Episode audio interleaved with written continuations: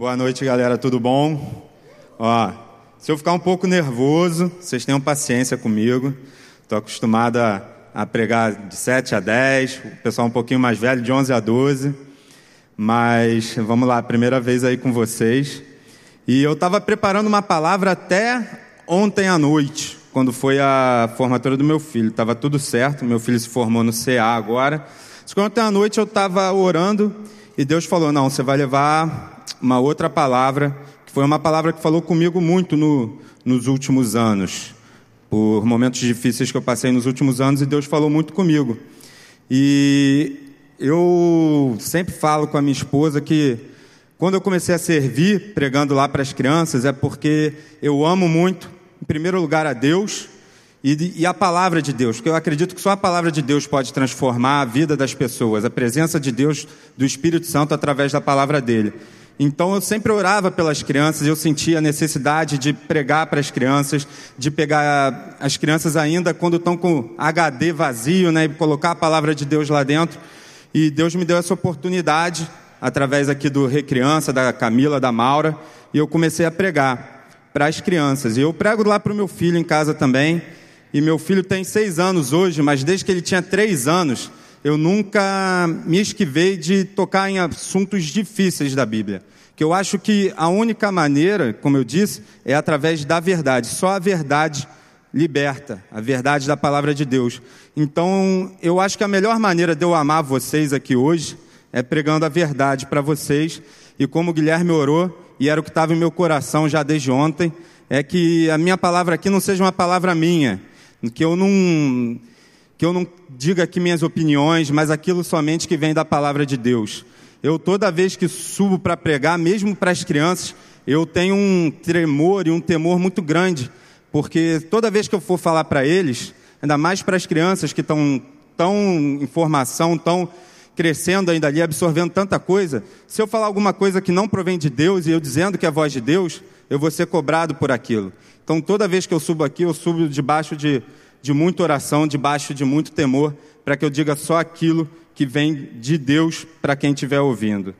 E vocês podem não acreditar, mas já aí há alguns anos, desde que eu, Deus começou a tocar meu coração, a trabalhar no ministério, a servir mais constantemente com a, a Ele. Primeiro, eu conheço muitos pais de vocês, porque eu sirvo no Pais para Toda a Vida também. É um curso da igreja. Então, eu conheço pais de um monte aqui. Sei a história de alguns. E Deus me tocou o coração para eu trabalhar na vida de vocês também, através do Ministério do Recriança, porque, como eu disse, vocês estão em formação e tudo que a gente disser vai ser mais bem absorvido. E eu fico muito feliz hoje quando eu olho alguns que passaram lá na, pela gente, como o Pepe, o Gabriel, Rebeca, Davi, se eu estiver esquecendo alguém, desculpa, mas que hoje eu vejo servindo, tiveram com a gente lá no Pra Lá da Meia-Noite servindo, tiveram com a, eu vim aqui domingo, sexta passada, pô, eu fiquei coração cheio de alegria, cara. Eu estava aqui vendo vocês animados, louvando a Deus, pulando, cantando para Deus. Quando eu tinha 13, 14 anos, eu ainda não era convertido. Eu me converti, eu devia ter uns 15, 16, e cara, quando eu tinha 13, 14 anos, eu estava pulando para outra coisa que não era Deus. Estava pulando em shows que não eram de Deus, onde a alegria não era verdadeira, não era sincera.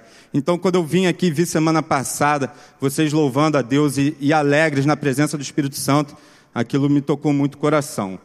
Mas, enfim, vamos lá, vamos para o que interessa. Eu queria pedir para vocês abrirem, abrirem a Bíblia, o aplicativo, que quer que seja lá em Romanos 8, 28. A gente vai ler o 28 e o 29, mas vamos pregar um por vez, vamos um por vez. Vão ser três pontos. Todo mundo já conseguiu achar aí? Todo mundo abriu? Romanos 8, 28. Pode ir? Vou lá, hein? Sabemos que todas as coisas cooperam para o bem daqueles que amam a Deus, daqueles que são chamados segundo o seu propósito. Sabemos que todas as coisas cooperam para o bem daqueles que amam a Deus, daqueles que são chamados segundo o seu propósito. Eu queria começar só falando sobre uma palavra desse versículo. E a palavra é sabemos. Sabemos. E esse é o primeiro ponto. Eu queria falar para vocês que os sentimentos, aquilo que a gente sente é importante. Deus nos deu os nossos sentimentos.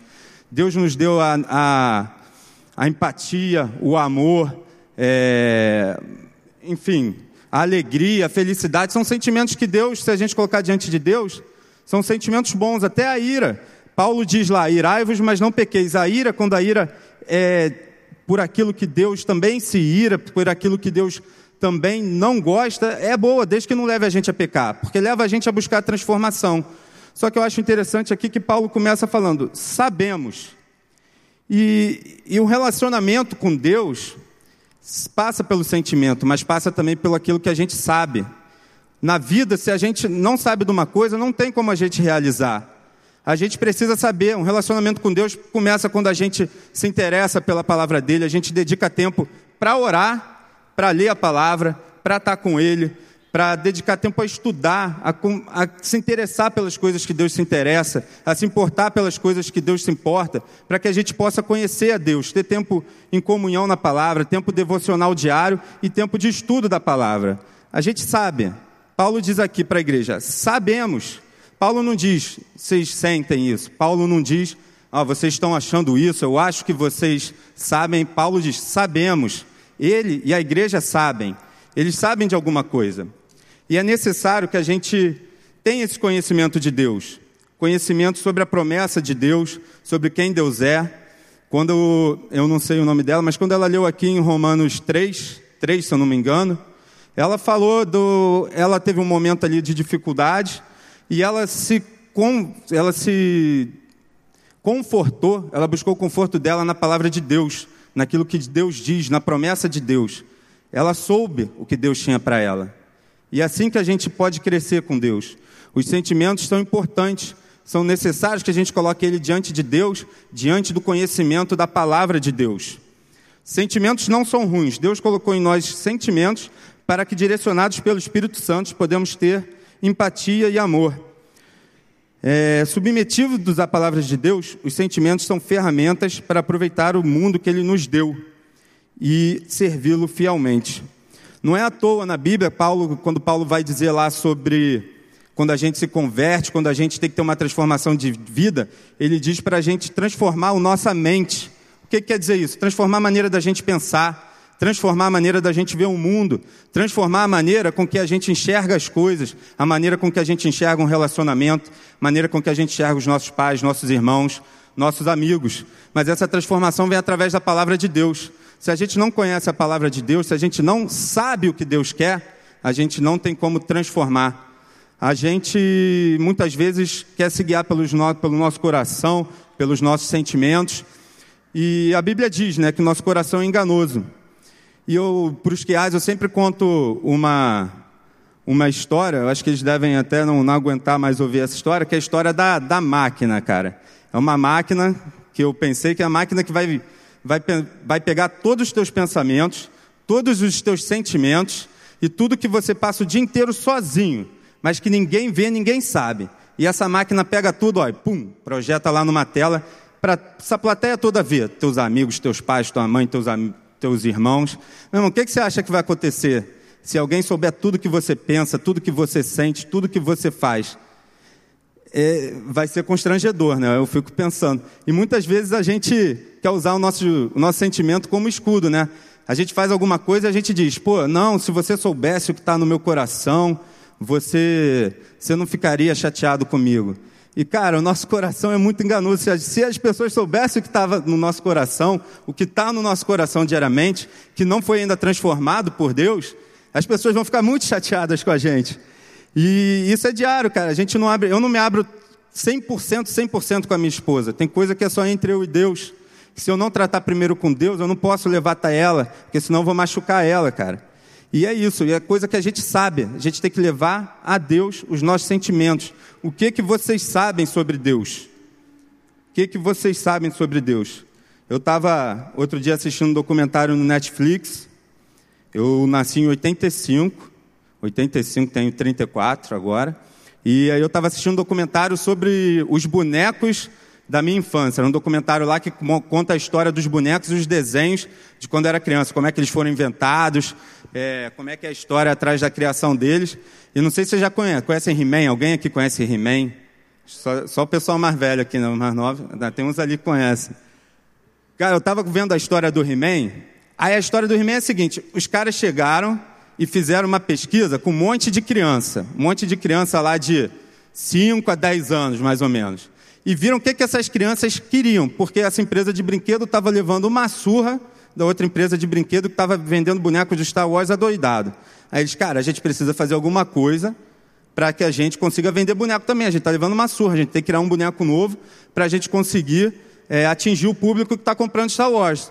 E eles fizeram uma pesquisa com um monte de crianças e eles viram o que, que as crianças queriam sentir, era o poder. Os meninos queriam sentir poder. Por isso tem a, a famosa frase lá do He-Man, eu tenho a força, eu tenho o poder, que as crianças não aguentavam mais as mães mandando, o pai mandando, o irmão enchendo o saco, a irmã enchendo o saco, ele queria sentir o poder. Por isso que o He-Man é fortão, diz eu tenho a força, monta num tigre e faz tudo que a gente queria fazer quando era criança. O cara é sinistro, tem nave, luta contra um boneco de esqueleto. Só que aí eles inventaram o primeiro boneco, depois inventaram um desenho para vender o boneco. Só que eu fiquei meio frustrado com aquilo, cara, porque eles simplesmente pegaram ali os sentimentos da criança e pegaram aquilo, transformaram em algo palpável para fazer dinheiro para vender e ganhar dinheiro e fazer com que as crianças alimentassem esse sentimento, esse ego. Não vou entrar nem no mérito se o sentimento era bom, era ruim, mas esses caras usaram os sentimentos das crianças para ganhar dinheiro. E se a gente for pensar bem, não é muito diferente, né? Quando a gente é adolescente, muitas vezes tem aquela coisa que a gente tem o desejo de ter ou de ser, porque venderam pra gente que aquilo é bom, né? Que aquilo ali, pô, a imagem desse cara aí, esse cara faz tudo aí, esse cara é bom, esse produto aí, se eu tiver esse produto, vai ser bom. Eu vou conseguir fazer isso ou aquilo. Ou adulto mesmo, né? Não tem que ter aquele carro, porque esse carro aí é o carro da liberdade, é o carro que eu vou meter na montanha, passar por cima de tronco e o caramba, que não vai ter problema. E a gente vê o pessoal pegando os nossos sentimentos e brincando, porque nossos sentimentos são enganosos. Se a gente se deixar levar simplesmente por aquilo que a gente sente, a gente vai ser enganado o tempo inteiro. Nosso coração é enganoso. Por isso que eu disse, a gente, e eu acho que por isso Paulo começa falando, sabemos. Porque momentos antes ele fala, nessa mesma carta de Romanos, vocês não sabem orar como devem. E é engraçado, né? Quando ele fala da, da gente falando com Deus, ele diz que a gente não sabe orar. Quando a gente precisa botar os nossos sentimentos, o que a gente precisa, as nossas necessidades, Paulo diz que a gente não sabe, que se não fosse o Espírito Santo intercedendo por nós, a gente não conseguiria ter essa comunicação com Deus. Mas a partir do momento da palavra, que ele vai falar da palavra de Deus, ele fala: sabemos, a necessidade do saber, a necessidade do saber de Deus, de compreender as coisas de Deus, é que vai transformar a nossa maneira de pensar. E o primeiro ponto que eu queria deixar é esse com vocês. Viva pelo que você sabe de Deus. É importante os sentimentos. Coloque seus sentimentos diante de Deus. Peça para que Deus cuide e transforme os sentimentos de vocês. Direcione esses sentimentos de uma maneira positiva. Positiva de como? Diante da palavra de Deus. O que, que vocês sabem sobre Deus. O que vocês sabem sobre Deus?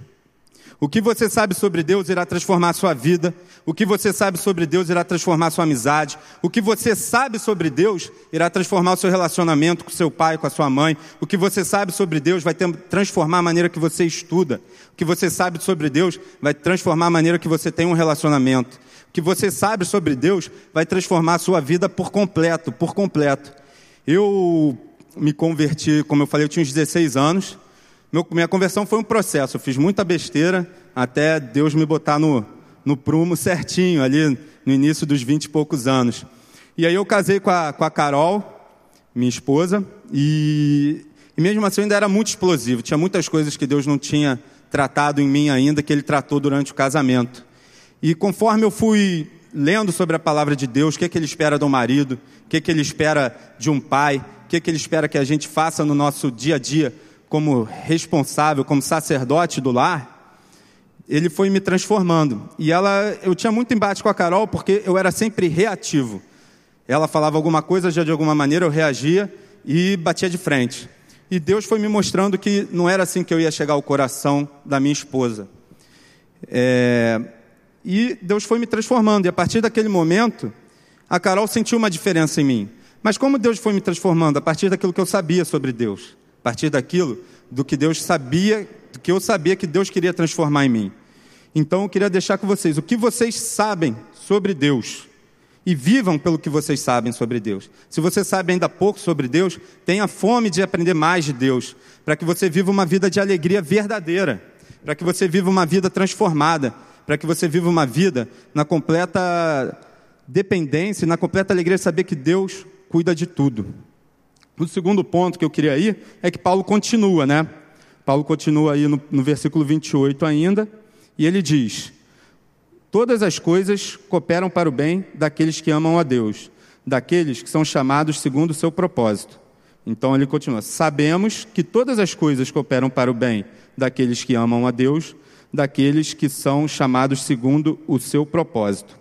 O segundo ponto, eu queria deixar que vocês confiem no propósito de Deus. No propósito de Deus para a vida de vocês. Quando a gente tem um propósito, a gente deixa muitas coisas de lado, né? A gente tem um foco, a gente tem um propósito, um objetivo, e a gente vai começa a deixar muitas coisas de lado, porque certas coisas passam a não importar mais, que a gente tem um propósito que é maior que aquilo. Por exemplo, quando um lutador tem que perder peso para uma luta, o cara vai lá e deixa de comer o que tiver que comer, passa fome, porque ele tem um propósito, ele precisa bater aquele peso para conseguir fazer aquela luta. Cara, eu trabalhei muito tempo com jornalismo, com marketing, e a gente trabalhava com uma remadora, sabe, remo, que tem na Olimpíada, e os caras não parecem, mas os caras têm que estar no peso, os caras ficam só na capa porque eles têm que bater peso para poder competir em certas categorias. E para você manter o peso no remo, é pior do que na luta. Na luta você bate o peso ali para aquela luta, entra, depois você engorda de novo e vai. No remo não, tu tem que manter aquele peso para conseguir manter o treinamento. Então, o, as coisas que eles abrem mão, eu fiquei impressionado. Ela não, come, não comia pipoca, não tomava um copo de refrigerante, não fazia nada, porque ela tinha um, propósito, ela tinha um objetivo. Ela foi campeã mundial, essa menina, e ela queria ser campeã olímpica também, e ela tinha esse propósito, ela tinha esse objetivo, e ela não podia abrir mão dele. Ela sabia o que, que ela queria. Da mesma coisa a gente, cara. Tem um primo que é jogador de, de futebol, está jogando futebol agora com bolsa lá no, nos Estados Unidos. E, cara, ele deixava de sair com os amigos dele muitas vezes, porque ele tinha que dormir cedo, tinha jogo no dia seguinte. Ele não fazia coisa sábado de manhã, sábado de tarde, porque ele tinha um objetivo dele que era se tornar jogador de futebol. Então ele tinha um propósito, ele tinha um objetivo claro que ele tinha que cumprir. Cara, eu lembro uma vez que eu era criança. Quem aqui conhece Mega Drive? Mega Drive. Alguém jogou Mega Drive? Só o João? Sonic, Sonic vocês conhecem. Sonic. Cara, eu era viciado em Sonic, eu era mais novo que vocês, uns 7, 8 anos. Eu jogava Sonic dia e noite sem parar. E tinha uma fase que eu não conseguia passar de jeito nenhum. Eu não conseguia passar e eu querendo passar daquela fase para zerar o jogo, não conseguia. Eu era tão viciado no negócio que eu dormi e sonhei, eu juro para vocês, eu sonhei como se passava da fase do jogo, cara. Eu estava tão focado, tão com um propósito tão grande de conseguir aquilo, que eu sonhei como passar de uma fase do videogame, cara. Qual? Profecia, né? mas foi quase. Eu, eu ficava com aquele negócio tão na cabeça que eu, fiquei, que eu fiquei assim, cara, eu tenho que passar. Eu dormi, sonhei, e no dia seguinte eu tentei e deu certo. O pior foi que deu certo o negócio. Mas, mas é isso, cara. E quando você joga jogos de videogame também, os jogos de videogame têm lá um objetivo. Na minha época eu ainda joguei GTA, aí tinha lá, tu tinha que fazer as coisas no né? Fortnite tem os objetivos, né? Tu tem que fazer os jogos tem objetivo. Tudo tem objetivo, tudo tem um propósito. E Deus tem um propósito para a vida de vocês. É, a gente falou do propósito até aqui, né? Vamos lá, dos propósitos nossos, muitas vezes a gente tem. Daqui a alguns anos vocês vão estar é, para o vestibular, né? indo para o pré-vestibular. E aí vocês vão ter o propósito de passar para uma faculdade, vão ter que abrir mão de muita coisa para poder estudar, para ter tempo para se dedicar, para conseguir fazer uma boa prova. E vocês vão ter esse propósito, então o foco de vocês vai mudar para algumas coisas. Pelo menos eu espero, né? Para a alegria do Pai de vocês. e aí, mas e o propósito de Deus? Que propósito é esse que Deus tem, que Ele quer que faça que tudo aconteça para o nosso bem? E eu, às vezes, eu fico chateado quando eu vejo que usam essa frase de maneira equivocada, né? Não sei se vocês já viram. Muitas vezes essa frase do Paulo, todas as coisas cooperam para o bem daqueles que amam a Deus pessoal usa isso muitas vezes como se tudo fosse dar certo para você, né? Não, todas as coisas cooperam para o seu bem. Daqui a pouco você, você vai dar tudo certo, você vai conseguir tua namorada, tu vai conseguir aquele emprego, emprego no caso de vocês não, emprego que você queria, tu vai conseguir aquele videogame que você quer, vai dar tudo certo, tudo é para o teu bem, tudo é para o teu bem, fica tranquilo. Mas não é isso que essa frase quer dizer, né? Não é isso que a frase quer dizer. É que o Paulo, que Paulo está dizendo aqui é que tudo que acontece na vida de vocês, às vezes coisas que aos nossos olhos são ruins, é para o nosso bem. é para a gente aprender a depender mais de Deus. Como eu disse, esse texto foi um texto muito importante nos últimos anos para mim. Minha vida passou por várias reviravoltas, é, mais do lado profissional, e a dependência, minha dependência de Deus foi tendo que aumentar cada vez mais. E muitas vezes eu me vi acordando sem a alegria de, de querer sair da cama, cara. Eu, eu acordava, eu não, acho que nunca compartilhei isso para tanta gente assim. Eu tinha compartilhado só para minha esposa. Há pouco tempo atrás eu compartilhei num grupo de amigos próximos que a gente se junta para orar. E eu estou compartilhando agora, acho que pela primeira vez assim, em um lugar mais público. Eu acordava sem alegria de sair da cama, cara. E eu acho que eu tinha que falar isso aqui para vocês. Eu acordava, eu não via alegria nas coisas.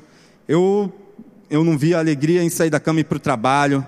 Não via alegria em, sei lá, às vezes brincar com meu filho. Teve um dia antes do Dia dos Pais, cara que aconteceu uma coisa terrível no trabalho, eu fiquei tão, tão abatido com aquilo. No dia seguinte era o dia dos pais da escola, eu não queria sair da cama, eu, eu fui chorando para o dia dos pais, mas não foi chorando de, de alegria, emocionado por estar ali com meu filho, mas por estar abatido na minha alma. E toda vez que eu me sentia assim, esse texto me vinha à cabeça. Todas as coisas cooperam para o bem daqueles que amam a Deus. Todas as coisas cooperam para o bem daqueles que amam a Deus. Eu não sabia que Deus estava trabalhando em mim a dependência nele. O propósito dele ali naquilo era trabalhar a dependência. Ou para mim estava indo tudo errado. Estava indo tudo por água abaixo. Eu era um cara que durante muito tempo eu achava que se eu tivesse dinheiro estava tudo tranquilo. Pô, tem dinheiro para pagar minhas contas, para viajar, para pagar o colégio do meu filho. E dependia do dinheiro. achava que o dinheiro era a minha tábua de salvação. achava que se eu tivesse dinheiro estava tudo certo. E muitas vezes a gente acha assim, pô, não, eu tenho esses amigos, então eu tenho os melhores amigos aqui, essas que são mais famosas, eu me destaco da galera, tá tudo certo. Eu sou a menina mais bonita, todo mundo me quer, então tá tudo certo. Cara, e Deus às vezes vem, ó, e sacode a gente, e a gente achando que é ruim, mas é para o nosso bem, para que todas as coisas cooperem para o nosso bem, para o propósito daqueles que amam a Deus. E aí deixa a gente numa enrascada, né? Quem são esses que amam a Deus? Quem são esses que amam a Deus? Que ele diz aí que todas as coisas cooperam para o bem daqueles que amam a Deus. E Cristo diz: Aquele que tem os meus mandamentos e obedece a eles, esse é o que me ama. E aquele que me ama será amado por meu Pai. E eu também o amarei e me revelarei a ele. Amar a Deus é obediência. Mas não é obediência só por obediência é uma obediência em espírito e em verdade, como Cristo diz lá para a mulher samaritana. Eu busco adoradores que me adorem em espírito e em verdade. É você obedecer em verdade diante da palavra dele e com coração. E eu queria contar uma história aqui que eu, que eu inventei, uma parábola que eu inventei. Vamos ver se vai dar certo. Cara, é como se fosse um pai que tivesse três filhos. E o pai chegou e deu um carro para cada filho desse. Falou: meu irmão, o carro é teu, toma para você se divertir você pode ir lá sair com o teu carro, fazer o que quiser com o teu carro, mas só tem uma coisa: esse carro é seu, é presente teu, te dei. Agora você tem que cuidar desse carro. Você lava seu carro, se der algum problema você cuida dele. Se tiver que fazer a manutenção, você faz. Se trocar o pneu, você troca, não sei o quê. E o primeiro filho falou: rapaz, isso não é presente não. Isso aí é, é trabalho, isso aí é problema. Isso aí só vai me trazer preocupação, eu não quero isso não. E abriu mão. O segundo filho chegou e falou: pô, maneiro um carro, hein? vou poder sair, vou poder fazer tudo, vou ficar, vou ficar bem, vou ficar bem aí, vou parecer o brabo, tá show. Aí começou a usar o carro, daqui a pouco o carro fura um pneu, ele troca o primeiro pneu, daqui a pouco o carro tem que trocar a correia, trocar o óleo, trocar isso. E o cara não aguenta, porque, cara, ele estava querendo o carro ali só por obedecer ali, para ter um negócio legal, obedecer o pai no começo, mas quando ele viu que aquele negócio dava muito trabalho de obedecer, ele falou, cara, vou deixar isso de lado também, esse carro aí, esse negócio de ter carro não é para mim. E tinha o terceiro filho, que ficou amarradão em ter o carro. E ele prestou atenção no que o pai dele queria para ele. E o carro começou a usar, ele usou, o carro começou a dar problema, trocar um pneu, trocar um, um óleo, trocar a correia, troca o fusível, troca aquilo, e o cara fazia aquilo amarradão. Porque ele entendeu o presente, o tamanho do presente que ele tinha na mão dele. Ele entendeu o tamanho do presente que o pai dele tinha dado para ele e que aquilo que o pai dele tinha pedido em troca era nada mais do que um serviço em amor, cuidar, zelar daquilo que o pai tinha dado para ele. O terceiro filho, dentro desse, dessa pequena parábola, era o que amava a Deus, que ele agiu em obediência, mas com amor e zelo pelas coisas do pai. E tem uma frase do John Piper, não sei se vocês conhecem, um pastor americano que eu gosto muito, que ele diz assim: que o pecado é o que a gente faz quando o nosso coração não está satisfeito em Deus. Quando Deus dá aquele presente para a gente, e a gente fala: rapaz, isso é muito ruim, não quero isso não. Pô, ó, você, cara, tem a salvação. O que você tem que fazer é me amar. Rapaz, dá muito trabalho te amar, Jesus. Não, não quero não. Cara, não, é só me amar. Vem cá, vamos, vamos conversar. Lê minha palavra, conhece quem eu sou. Não, não isso aí, ó, não é para mim não, é para ele ali do lado, mas não quero não, isso aí dá, dá muito trabalho. Ou então aquele outro que também chega e fala, tá. Aí começa a achar que a salvação é fazer um monte de regrinha ali, né? Ó, eu não bebo, eu não fumo, eu não, não fico, eu não faço sexo antes de casamento, então agora eu estou salvo, porque eu não faço nada disso. E aí vê alguém errando, falando, oh, rapaz, ainda bem que eu sou melhor que ele, né? Eu não faço nada disso. É a parábola lá do, do publicano e do pecador, né? Um se apresenta diante de Deus falando, Deus, ainda bem que eu não sou todo errado que nem esse. Enquanto o outro chega, Deus, cara, eu, eu, eu pequei muito, me perdoa. O que saiu justificado foi o que pediu perdão. E por que, que eu entrei nesse ponto? Né? Que é para a gente saber, Deus diz que vai ter um propósito para aqueles que ele, aqueles que, ele, que amam a Ele, que é trazer só o bem para eles. Mas a gente tem que definir quem são esses que amam a Deus, né? E eu queria, cara, deixar um recado para vocês. Eu não sei se todos aqui são, são cristãos, já reconhecem a Cristo como Senhor e Salvador, mas eu queria deixar um recado que é o seguinte: a única religião que é diferente de todas as outras é o cristianismo. É a única. 99% das religiões são, é, ali se olha superficialmente, elas são diferentes, mas quando tu olha a fundo é tudo igual. Você tem que fazer um monte de coisas para chegar até Deus. Você obedece isso, isso, isso, reza olhando para lá, reza olhando para cá, você faz isso, doa isso, faz aquilo, que aí você chega a Deus. Se você der sorte, fizer tudo direitinho, você chega a Deus. Se você não fizer, pode ser que você não chegue. Então você tem que dar sorte. Enquanto o cristianismo, Cristo já fez tudo. Ele só fala, cara, eu fiz tudo. Vem cá, me dá a mão. Vem comigo, me segue, me ama. Eu já fiz, você errou, não tem problema. Se arrepende, vamos lá. Ah, eu errei de novo. Não tem problema, cara. Se arrepende, vem comigo. Eu não vou te abandonar. Vem comigo. É como se fosse uma montanha em que Deus estivesse lá no topo. E as outras religiões estão todas dizendo, ó, se embrenha aí pelo meio da mata, de repente tu consegue chegar lá no topo. E o cristianismo é a única que Deus, ó, desceu lá de cima do morro, abriu um caminho e falou, ó, vem comigo. O caminho já está feito, é só você me dar a mão e subir. E em retorno a esse amor de Deus, o que você tem feito? Você tem confiado nesse amor de Deus? Você tem amado a Deus? Você sabe que tudo que Deus tem feito para você, mesmo que aos teus olhos pareça ruim, você sabe que aquilo é um propósito na tua vida para que você seja mais parecido com, com Ele? Ele diz em Isaías: Os meus planos não são como seus planos, e os meus caminhos não são os seus caminhos. Deus não veio para nos trazer conforto e tranquilidade, e sim para aproveitar conforto e tranquilidade nele, confiando nele.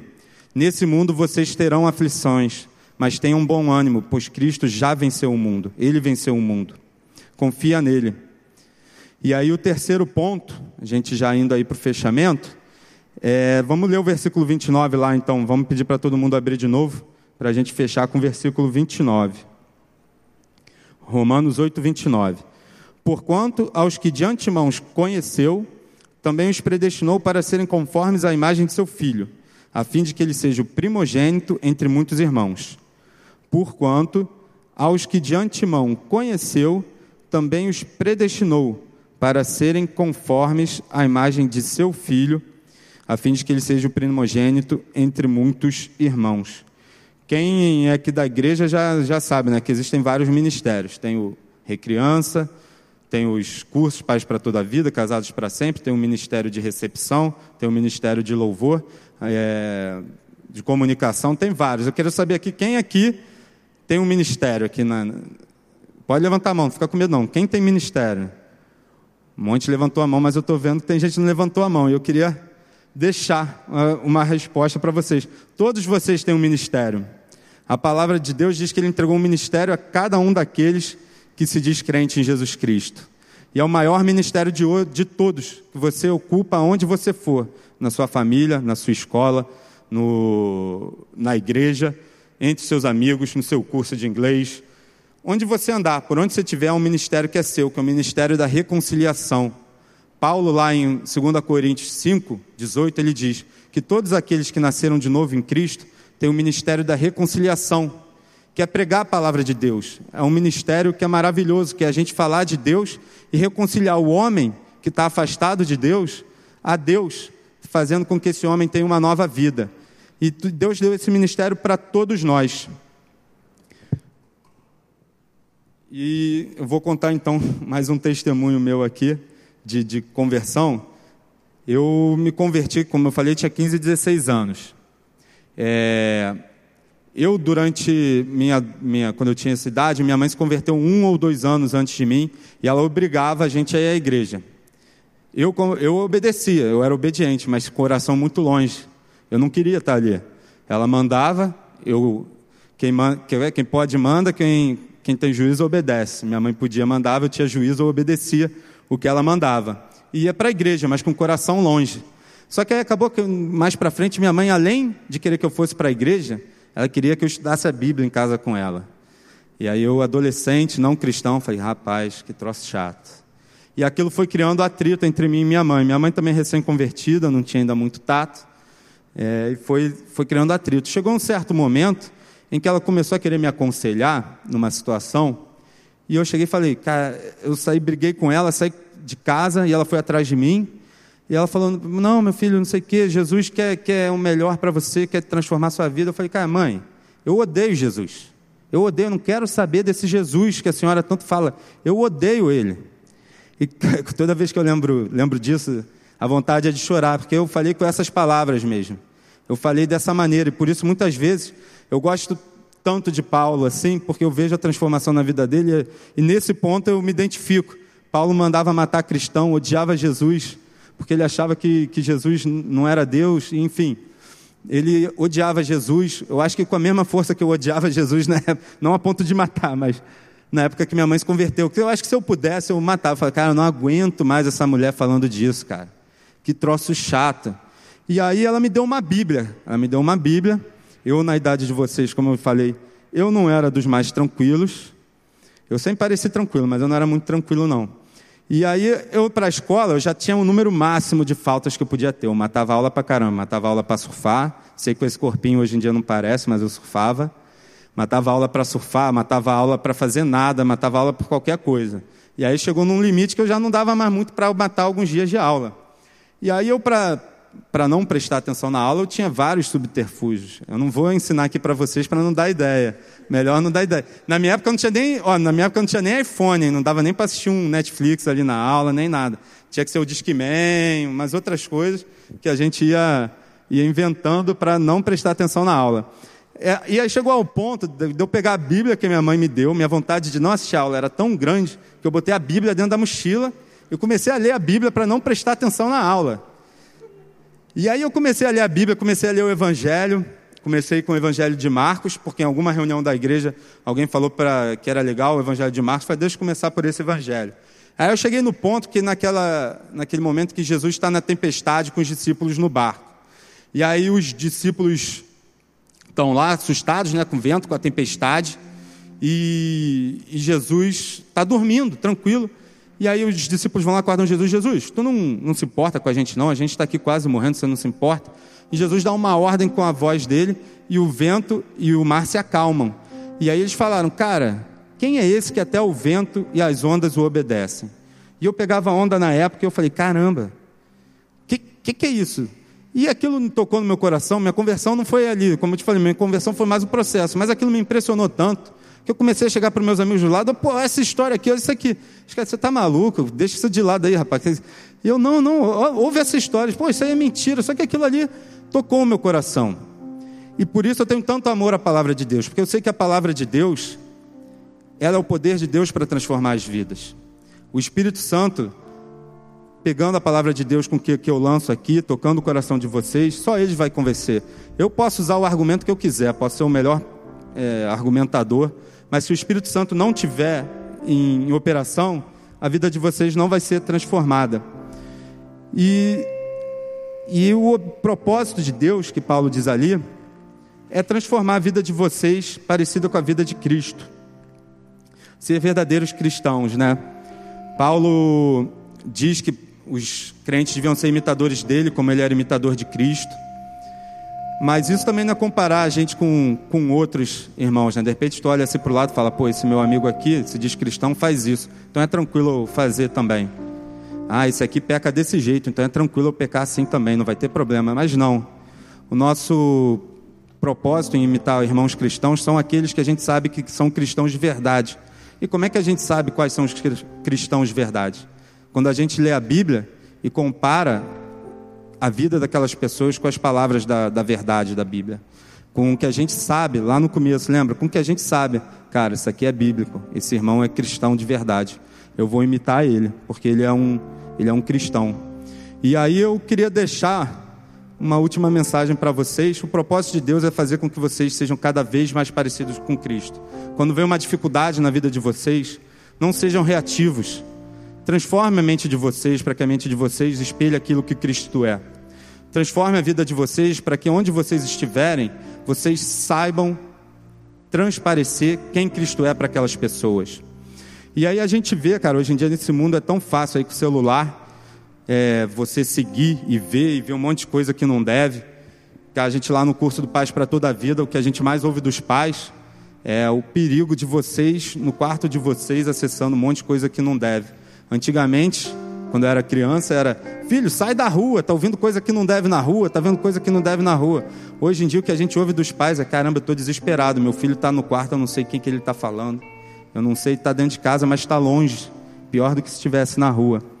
E vocês têm acesso aí a um monte de coisa, eu não quero parecer um fariseu dizendo aqui, meu irmão, você tem que fazer isso, você tem que fazer aquilo, para de ver esse filme, para de ver isso. Mas, cara, quem vocês têm seguido? Quem vocês têm espelhado? Deus está tá chamando vocês para ser como Cristo, cara, filho dele, unigênito, perfeito. E vocês, quem vocês estão querendo se espelhar, quem vocês estão querendo seguir? Deus tem um banquete para vocês em Cristo e vocês estão por aí, cara, atrás de migalha, seguindo coisa que não deve no Instagram, se inscrevendo em canal que não deve no YouTube, vendo Twitter que não, não vai edificar em nada, deixando de lado o banquete que Deus deixou para vocês, deixando de lado ser conforme a imagem de Cristo e realmente ser diferente, impactar onde vocês estiverem. É isso que eu queria deixar para vocês. Vocês têm como propósito maior de Deus para a vida de vocês serem parecidos com Cristo. Saibam o que Deus quer para vocês. Vivam de acordo com isso que vocês sabem. Acreditem no propósito que Deus tem para a vida de vocês e se amoldem à imagem de Cristo. Era essa a mensagem que eu queria deixar para vocês hoje à noite. Amém?